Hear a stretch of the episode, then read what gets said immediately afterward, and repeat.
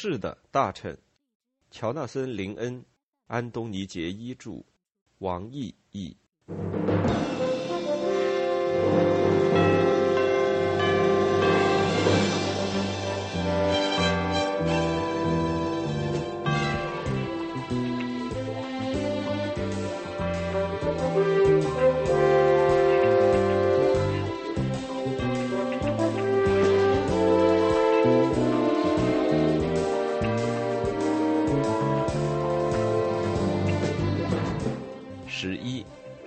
爬。一个政治家的一生中，时常被迫做出错误决定，经济上的、工业上的，以任何标准看，除了一个标准之外，都是错误的决定。奇怪的是，有些从其他任何观点来看都是错误的事情，却可以是政治正确的；有些政治正确的事情，并不仅仅意味着它是获得选票的方法，而且只要一项政策获得选票。人们就可以论辩说那项政策是人民需要的。那么，在一个民主国家，如果人民都投票的事情，怎么会是错的呢？本章中的事件是慢慢大白于天下的。我们能够找到此事最早的出处，不是吉姆·哈克的日记，而是一本叫做《磨练你自己的回忆录》，作者是英国化工集团唯一坦率直言的董事长，身材矮小的格拉斯哥工业家和科学家。沃利·麦克法兰爵士，麦克法兰以他质朴的语言和他执掌下的国有企业不屈服于政府干预而闻名。他在化学和企业管理两方面都是专家。他正确的相信哈克对两者都知之甚少，甚至一无所知。他小瞧哈克的程度不下于对汉弗莱爵士的办事能力的轻视。像很多商人一样，他相信文官要经商的话，连个炒田螺的大排档也开不好。编者注：以下摘自《磨练你自己》。四月十六日，我和汉弗莱·阿普尔比爵士在行政事务部开了个会，这是第无数次关于凭意大利政府许可证在莫西塞德制造丙醇的会议。让我意外的是，汉弗莱爵士似乎指出大臣那里可能会有问题，但他的语言一如既往的含糊不明，我无法确定。我问他是不是还在磨叨，他不承认，呃，却说我们不能想当然的认为大臣会赞同这件事儿。在当时，甚至现在，对我来讲都是不可理解的。意大利政府正给我们提供巨额的合同，要在我们的莫西塞德工厂制造丙醇。这份合同意味着拯救了一家面临关闭的工厂，这意味着是雇人而不是解雇人。这还意味着大笔的出口税收。我们同德国人和美国人激烈竞争了两年，才赢得这个项目。这件事儿看起来就是明白彻底的，必须干下去。阿普尔比提出了一些有关大臣会怎么想的毫无价值的白痴问题。在我的经验中，大臣们是不想什么的。我当英化集团董事长的十年间，和十九位大臣打过交道，他们从不停下来思考，即使他们具备了必须的基本智能。呃，有几位其实根本就不具备。事实上，他们通常都懒得和我谈话，因为他们经常都在和工会领袖谈话，并且贿赂他们不要去罢工。我告诉阿普尔比我的观点，他否认工会领袖受贿，当然，呃，可能不是严格意义上的受贿。但你该怎么称呼那些诸如“呃，当个光国机构主管呢？”汤姆，来个爵位吧，迪克，呃，来个贵族封号吧，哈里之类的谈话呢？阿普尔比说，大臣担心丙醇计划。如果这样的话。为什么现在还没见说什么？眼下我暂时的，也许是不明智的，漠视了大臣会担心的提法。他对这项计划从没表示过任何真正的兴趣，所以他对此也不会有任何了解。我天真的假设他的无知可能阻止他进行干预。反正不管怎样，所有大臣都爱担心。我压根儿没见过一个不担心的大臣。任何时候。只要你做大胆的、合乎商业规则的事儿，实际上任何有必要做的事儿，大臣们就都会担心。呃，如果我从来没做过任何让这些胆小怕事、只会拉选票、亲小孩的脓包们担心的事儿，英化集团早十年就完蛋了。阿普尔比说，大臣们的担心集中在丙醇所含的介二氧起这件事儿上。介二氧起是早几年意大利塞维索事故中泄露的化学物质。据说会对胎儿造成损害。编者注：这很典型。芥二氧起完全不一样，它是一种惰性化合物，它有华盛顿的 FDA 食品与药品管理局的无毒害证明书，而且亨德森的委员会就要批准了。不过我看得出，尽管对化学一无所知，阿普尔比却还是有点担心。不然的话，呃，就是在表达哈克的担心。我补充说，芥二氧起的名字没有出现在目前的提案中，这种化学品就叫丙醇，这样在政治上比较安全。我们会议结束时，阿普尔比保证事情只要能巧妙的处理，大臣不太可能提出什么反对意见。我提议让我一起去，可以对哈克随机应变，让那个自我中心的浆糊脑袋在这件事儿上无话可说。阿普尔比拒绝了我的建议，承蒙他慷慨的回答说用不着我那独一无二、让人耳目一新的随机应变，他也能把事情处理好。哼，我可没那么有把握。于是再一次。我被排斥在这次关键性的会议之外。为什么政府一直在业务范围内聘用专家经营国有企业，然后每次又都在你试图做出经营决策的时候来干预呢？下面让我们回到哈克的日记，编者注：六月四日，今天上午，汉弗莱带给我一些极好的消息，或者看上去是极好的消息。他递给我一份文件。概述了一项呃莫西塞德的新工业规划，一言以蔽之，这项规划是让一家破落的化工厂变成英国化工集团利润最大的单位之一，一夜之间就会让英化集团成为欧洲最大的丙醇制造商，利益将是巨大的。呃，主要的设备将在英国的工厂制造，当地政府按比例增加税收。呃，莫西塞德的新工作，出口的外汇收入，呃，这一切都好的令人难以置信。呃，我这么说了，呃，但这是真的，大臣。汉弗莱爵士说眉飞色舞的，这怎么可能呢？我问我自己，接着我又问自己，问自己有什么用呢？于是我就问汉弗莱，呃，这怎么可能呢？我问道，嗯，潜在的危险是什么？呃，潜在的危险。汉弗莱重复说：“呃，是的。”我重复道：“潜在的危险？什么？呃，是潜在的危险？我知道肯定会有，嗯，什么潜在的危险？我不认为我能充分领会您的意思，精确的讲一下吧。”汉弗莱是在耗时间，我感觉出来了。我在说出自己担心时，也还没有想清楚。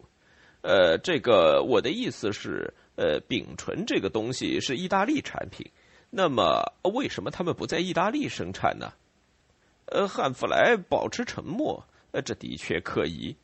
为什么他们要把这么大一份厚礼送给我们呢？这事儿没有什么潜在的危险，大臣。汉弗莱爵士说：“这是极好的消息。我看得出，如果这真是极好的消息的话，那就的确是极好的消息了。”是的，我谨慎的赞同，这是极好的消息，极好的消息，不是吗？我对伯纳德说，他正在我右边做会议记录。呃，他向汉弗莱瞟了一眼，然后小心的回答：“呃，是的，极好的消息。”但很明显，听上去并非毫无担忧。我知道用笼统的方式问潜在危险是什么也得不到了，所以我使劲儿的想，试图找一个适当的问题。呃，汉弗莱从来不会真的对我撒谎，而且只要我想得出适当的问题，就会给我一个适当的回答。好个老丙醇！我边说边耗着时间，然后突然灵机一动：丙醇是什么东西？呃，这相当有趣，汉弗莱迅速说道。在意大利北部的塞维索发生爆炸之前，这东西一向是用二氧起来制造的。后来他们就不得不停产。现在他们开发了一种叫做介二氧起的安全化合物，但是当然那家意大利工厂还被封着，所以他们要求英化为他们生产这个。哈，云雾消失了，算他们倒霉啊！哈。呃，的确如此，他满意的赞同。呃，可是这种新物质绝对安全吗？啊，绝对。他回答。嗯，好，我说。看来我并没有接近真相。呃，还是我已经接近了呢。汉弗莱，你是给了我一个明确绝对的保证，这种物质不仅安全，而且百分之百安全吗？呃，是的，大臣。好吧，那到底怎么回事呢？为什么我会在这个毫不含糊的好消息中嗅出些许危险呢？呃，还有什么别的要补充吗，汉弗莱？如果现在不说，以后你可能要后悔的。哎，好吧，大臣，我觉得我应该指出，鉴于名称的相似之处，有些软弱的大臣可能会产生疑虑。但是，没有一个刚毅果断的人会因这样一个站不住脚的理由而错过这样一个有利的项目。那么，一切就是这样了。名称的相似之处，嗯，汉弗莱是对的。呃，我以最明确的字眼儿对他这么说。绝对正确，呃，我知道你说的那种大臣，政治上的软骨头，害怕做出任何可能会让什么人不舒服的决定。呃，毕竟每项决定总会让有些人不舒服嘛。政府就要做正确的事儿，呃，不是去做受大家欢迎的事儿啊，对不对，汉弗莱？呃，汉弗莱完全赞同。我自己也无法表述的比这更清楚了，大臣。自命不凡的坏蛋。我会告诉沃利爵士进行下去的。这听上去比往常着急了点儿。呃，汉弗莱向门口走去时，我止住他，要求进一步的保证。嗯，呃，不过这项决定还是会受欢迎的，是不是？呃，非常受欢迎。汉弗莱肯定的回答。我还是觉得有种挥之不去的隐忧，就在身体里的某些地方。汉弗莱，我只是想弄明白一点，呃，你不会是要我做出一个无谓的决定，是吧？呃，汉弗莱显然被震惊了。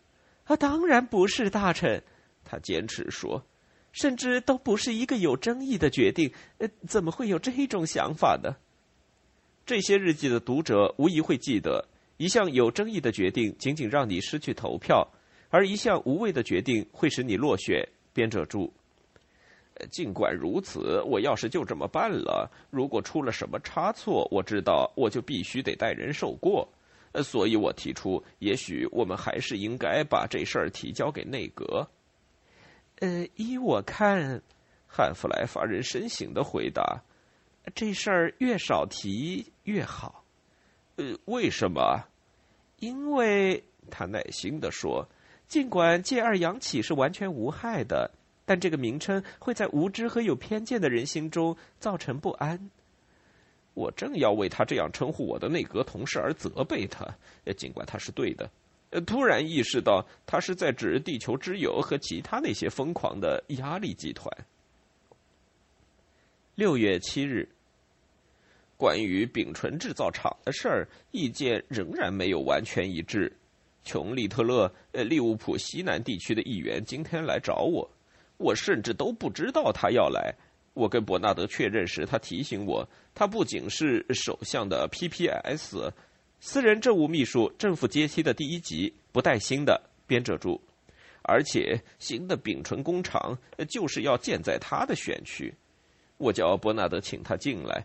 让我惊奇的是，呃，并不完全让我惊奇。汉弗莱出现在门口，并且询问是否可以加入我们谈话。他走进来，我把他介绍给汉弗莱。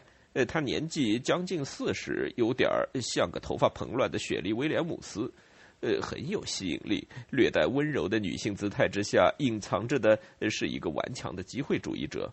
首相当然对他言听计从。他的开场白颇为咄咄逼人。听着，吉姆，英国化工集团要在我的选区里干什么？呃，这这个我刚要说话，海弗莱爵士插话进来。他们很快会宣布一项非常激动人心的项目，包括新的就业和新的投资。他点点头，呃，转向我。是的，但关于这个项目有一些非常让人担心的传言。呃，比比如说呢？我用最热心的口气询问。他小心的打量着我。有关危险化学品的传言，呃，我点点头，呃，是这个。我开始说，呃，显然所有化学品都具有某种危险因素。呃，汉弗莱又插话进来了。大臣的意思是，传言毫无根据，没有理由惊慌。呃，我点点头，这个回答非常好。呃，看来他并不以为然。反正都一样。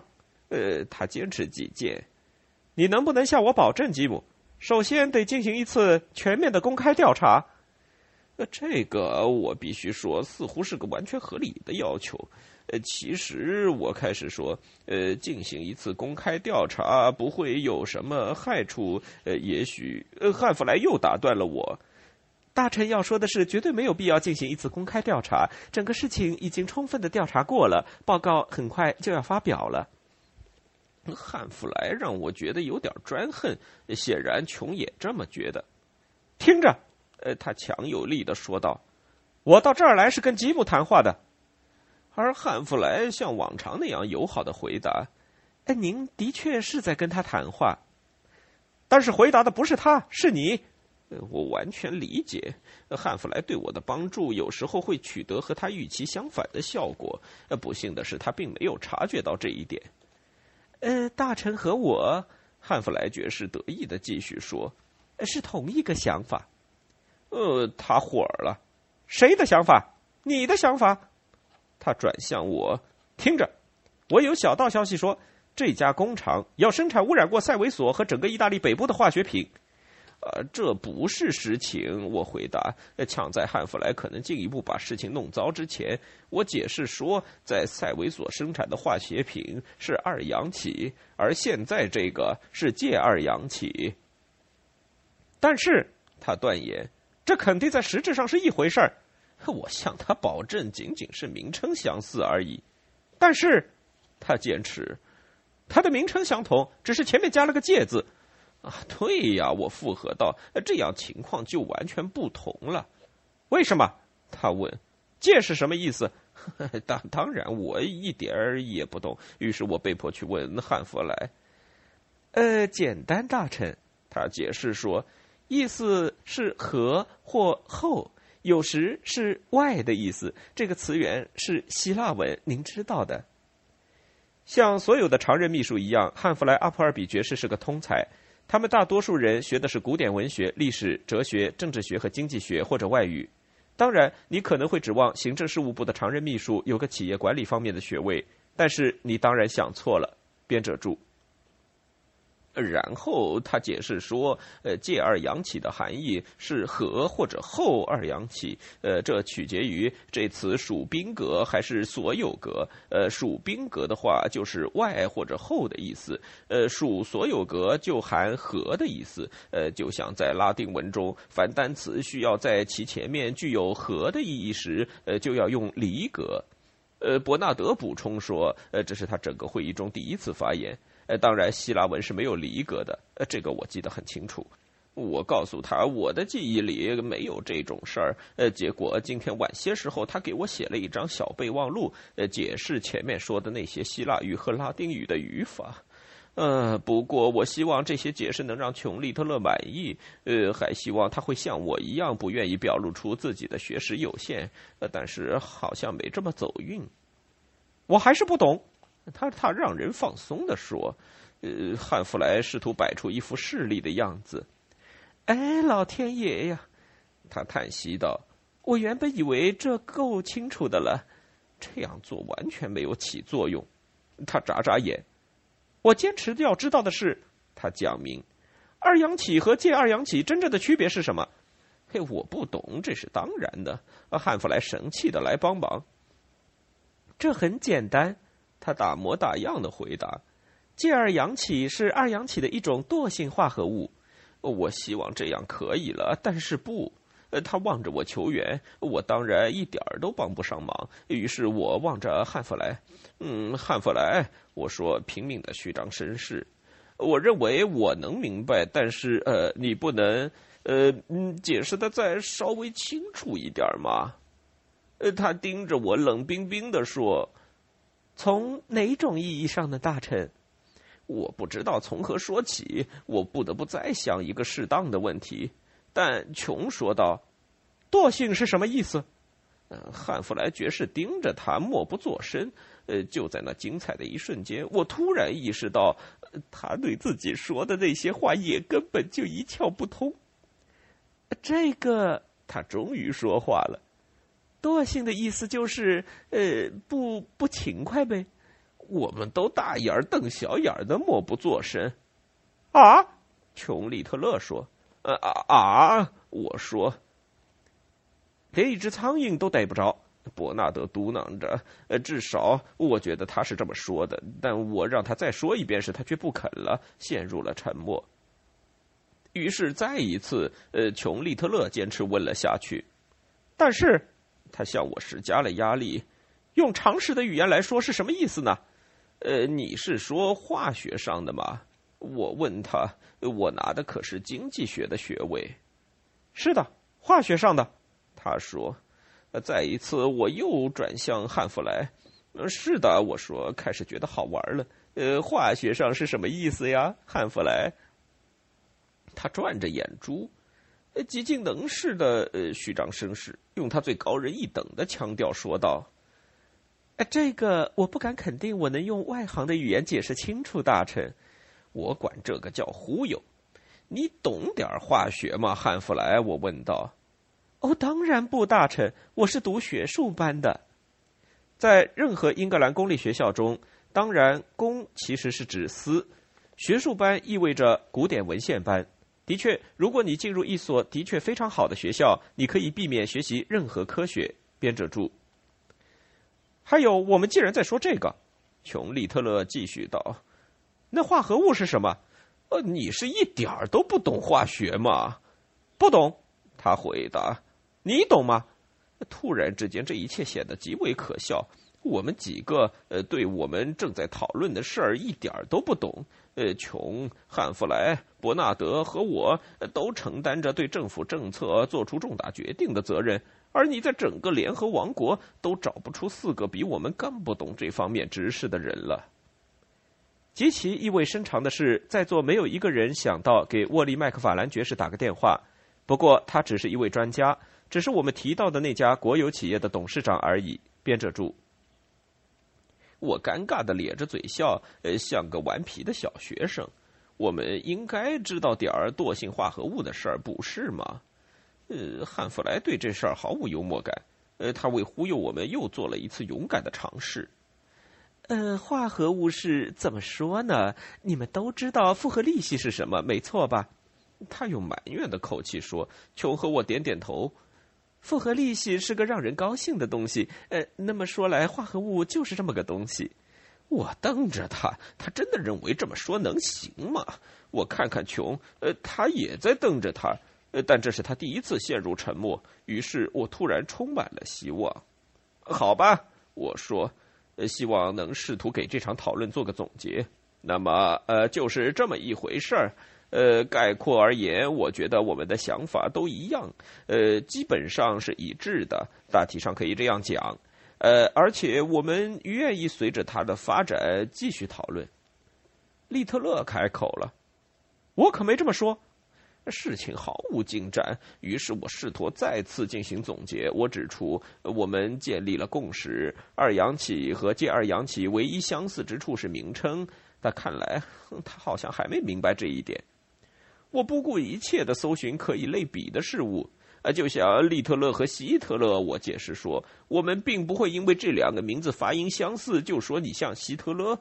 我意识到我说话不够得体，但话已经出口了。他火冒三丈，问题不是这个。呃，他气愤地说：“那么问题是哪个呢？”呃，其实我心里已经有数了。问题是工厂建在我的选区。啊，当然，我可以明白他为什么担心。但是如果汉弗莱对我说的是实话，他就没必要担心了。呃，这对选区是有好处的。我说，更多的工作，更多的钱。唯一可能为此捣乱的，只是几个狂热的环境主义者，不会让我们损失太多。全算起来，也就一两百张票吧。我的多数票，他平静的回答说，是九十一张。我可没想到这个。他当然有理由。我不想为危急政府掌握的优势微弱选区席位而负责，尤其当这个位子上的议员是首相的议会私人秘书。他充分的说出他的论据。不要忘了，还有三个政府选区和我的选区接壤，都是优势微弱选区。多数票的票数都远低于两千。我不知道该说什么好。正当我考虑我的处境时，汉弗莱爵士又发话了。利特勒小姐，他开始说道：“我可以再插一句话吗？”他点点头。英化集团生产丙醇这件事是众望所归，我说的对吗，大臣？呃，众望所归，我赞同。这会创造就业机会，汉弗莱继续侃侃而谈，会增加地方政府的收入，还可以保证有利润的出口订单。呃，出口订单，我又赞同。此外，他继续说。这种化学品已经被华盛顿的 FDA 证明是安全的。呃，华盛顿，呃我我赞同。我们这里，他继续说，也正在准备同样的一份报告。大臣认为这项计划对你的选区、对国家都完全有利。我附和说，呃，而且如果这东西有危险，我向你保证，我会制止它在这里生产。但是如果报告表明它是无害的，这样做很荒谬，不是吗？他静静的坐了一会儿，先是瞪着我，然后是汉弗莱，然后他站起身。呃，他说他并不满意。呃，我不能怪他。如果是在我的选区，我也不能肯定说我会满意。他让我记住，是党让我成为国会议员的。如果我们的党在下次选举中失利，我当然不能再继续当大臣了。嗯，他在那方面说的也有道理，而且我还有一种惴惴不安的感觉，不出本星期，首相就会听到他的想法了。他离开后，汉弗莱看着我，显然是要我给一个放行信号。我告诉他，我得进一步考虑这个事儿，并告诉伯纳德把所有相关文件都放在盒子里，好带回家去研究。这样，最后的决定会更为清楚。六月八日，我研究了所有关于丙醇的文件，但还是不知道怎么办才好。于是我叫汉弗莱一起讨论我们受托办理的有关丙醇的报告。呃，我一直在怀疑报告是否真的得出有利于丙醇的结论。嗯，像汉弗莱爵士和沃利爵士所预料的那样。我提出，我是不是应该见见亨德森教授？他正在主持这份报告，呃，或者他自己正在写，或者什么的。汉弗莱说没必要见这个面。他显然是个卓越的生化学家，呃，而且是精心挑选出来的。呃，当然他是被精挑细选出来的了。呃，但是为了什么结果呢？为了写出一份支持汉弗莱爵士和沃利爵士的报告吗？当然是的。但是他们之中肯定不会有人傻到去炮制一份报告说借二阳起是安全的。如果它事实上是不安全的话，当然不会。我觉得我是在绕圈子了。呃不过我可以提出另一种可能性：假设他拿出一份谨慎的、持观望态度的报告，怎么办？要是那样的话，汉弗莱爵士愉快地说：“我们就不发表，我们用美国的报告来代替。”我陷入了分裂。一方面，如果这个计划太太平平的进行下去，那是极好的，就业、收入等等，而且我得到了这样的保证。但是如果我放行以后出了个事故，呃，后果就可怕的不堪设想了。有没有任何可能，他写出的报告说这个东西有危险呢？我想了解。呃，汉弗莱明显是被难住了。呃，不不不，不可能，这这东西没有危险。他说。嗯，他对这件事显然完全是诚心诚意的，可是他却提议我们不去发表一份谨慎的、持观望态度的报告。如果亨德森确实这样写的话，呃，为什么你会考虑禁止发表亨德森报告呢？他义愤填膺：“我绝不会禁止他发表的，大臣。我仅仅是呃，可能不发表他。这有什么区别呢？天壤之别！禁止发表是极权主义的独裁统治手段。”你不可能在自由国家里做那种事，我们只不过采取民主的决定，不予发表。言之有理，但是我对新闻界和议会该怎么说呢？我困惑了。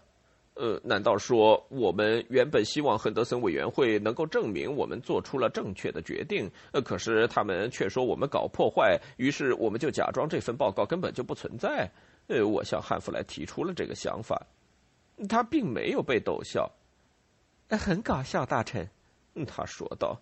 于是我问汉弗莱：“我该说什么？如果我决定不发表的话？”政府有一套固有的禁止发表，呃，就是不发表，呃，不需要的，呃，报告的程序。这对我来说是个新闻。我问他该怎么操作。您推翻他们？他简单的解释。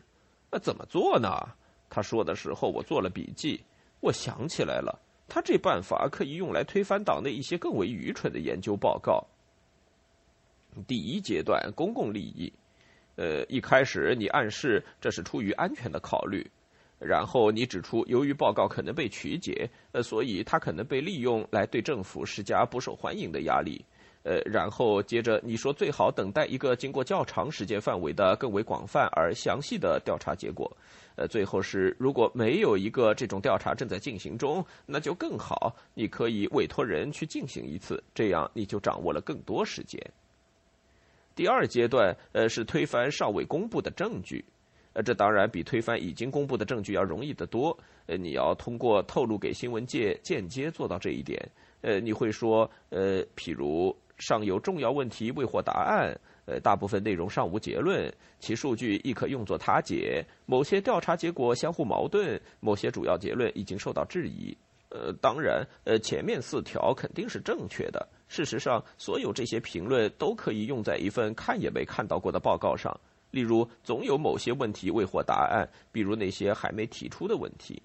而至于最后一条，如果还不曾有人质疑某些主要结论，那就质疑呗，这样就有了。第三阶段，呃，破坏报告中的建议，嗯，这很容易做到，用一套政府措辞就行了。A 并非做出长期决策的真正基础。B 没有足够的信息可以作为有效评价的基础。C 没有理由从根本上重新考虑现行政策。D 从广泛意义上讲，他认可了当前的做法。那这些措辞让那些没看过报告以及不想改变现状的人，嗯，也就是几乎所有的人都感到舒服。第四阶段，呃，如果第三阶段还留有疑点，那么就推翻写报告的人。呃，这必须是非正式的。呃，你要解释成，呃，要么是他对政府心怀不满，要么他是个想出名的人，要么他在争取爵位，要么他在争取一个主席，要么他在争取一个大学副校长，要么他曾担任过跨国公司顾问，呃，或者他想担任跨国公司顾问。六月九日。呃，今天丙醇计划上了电视新闻了，该死的！呃，不知怎么的，某个环保团体得到了这项计划的风声，于是，在莫西塞德引发了一场骚乱。那个新闻主播，或者无论是哪个写了新闻主播念的材料的人，也没起什么好作用。呃，虽然他没说丙醇是危险的，但他从某种程度上试图暗示这个意思，使用了大量诸如声称之类的字眼儿。我们找到了 BBC 六月九日九点新闻的文字稿，相关内容如下：哈克的想法看起来是有道理的。编者注：丙醇明显含有介二氧起，英化集团声称这种物质是完全无害的。然而，它是二氧起的一种化合物，而二氧起就是上次泄漏事件的化合物。切入塞维索事故新闻篇。自一九七六年七月意大利北部塞维索工厂爆炸之后。有毒尘埃扩散半径超过四英里地域范围。由于二氧起能对人类胎儿造成不可补救的损伤，并引起其他严重疾病，整个村庄全部疏散，村民们被禁止返回原地已将近一年。切入莫西塞德抗议活动影片。一群妇女举着标语牌：“不要有毒工厂，婴儿杀手禁止入内，生命比利润更重要。”今天，一群莫西塞德的抗议者在工厂大门外表达他们对英化集团计划的抗议。我来告诉你，我们要干什么？就我来说吧，沃利爵士可以把他的有毒化学品搬到别处去。我的女儿在三个月内就要生了，我可不能因为该死的意大利人让我的外孙成了畸形。我就跟你这么说。但是他们说介二氧起是无害的。哦，是呀，他们还说镇定剂是无害的呢，不是吗？好吧，如果真那么无害，为什么意大利人不在意大利造？啊，你倒说说看。如果我们有个关心普通老百姓的政府，他们就绝不会允许这种事儿。影片结束。银化集团于今晚表示，一项有关丙醇安全问题的政府报告近期内将由行政事务部发表。今天在布拉格，政府宣布，由于我们问一位老资格的 BBC 时事新闻工作者，如果他们赞成这项计划，那么这条新闻会得到怎样的处理？于是我们又做了赞成版与实际版本的比较。编者注：丙醇含有介二氧起，它是一种叫做二氧起的化学品的化合物。二氧起在一九七六年意大利塞维索的爆炸事故中被泄露。不同的是，介二氧起是一种惰性化合物，且化学分析证明其完全无害。切入显示厂房和办公室的工厂影片。这则消息今天在将要生产丙醇的工厂受到欢迎。该厂原定于今年年底关闭，但现在却要雇佣更多的员工，合同将至少延续五年。切入工厂工人影片。这是个好消息，我们终于又有活儿可干了。这真的让小伙子们都精神起来了。切入沃利爵士，大家都疯狂的为这项合同而工作，这意味着大量出口和大量就业。我们曾经面对德国人和美国人的竞争，所以这是为英国化学工业所投的真正信任票。介二氧起没有潜在的危险吗？没有，有危险的是二氧起。介二氧起差不多跟自发粉一样没危险。影片结束。一份政府报告将于近期发表。据了解，他将证实早些时候在美国进行的调查。该调查证明，介二氧起对健康无害。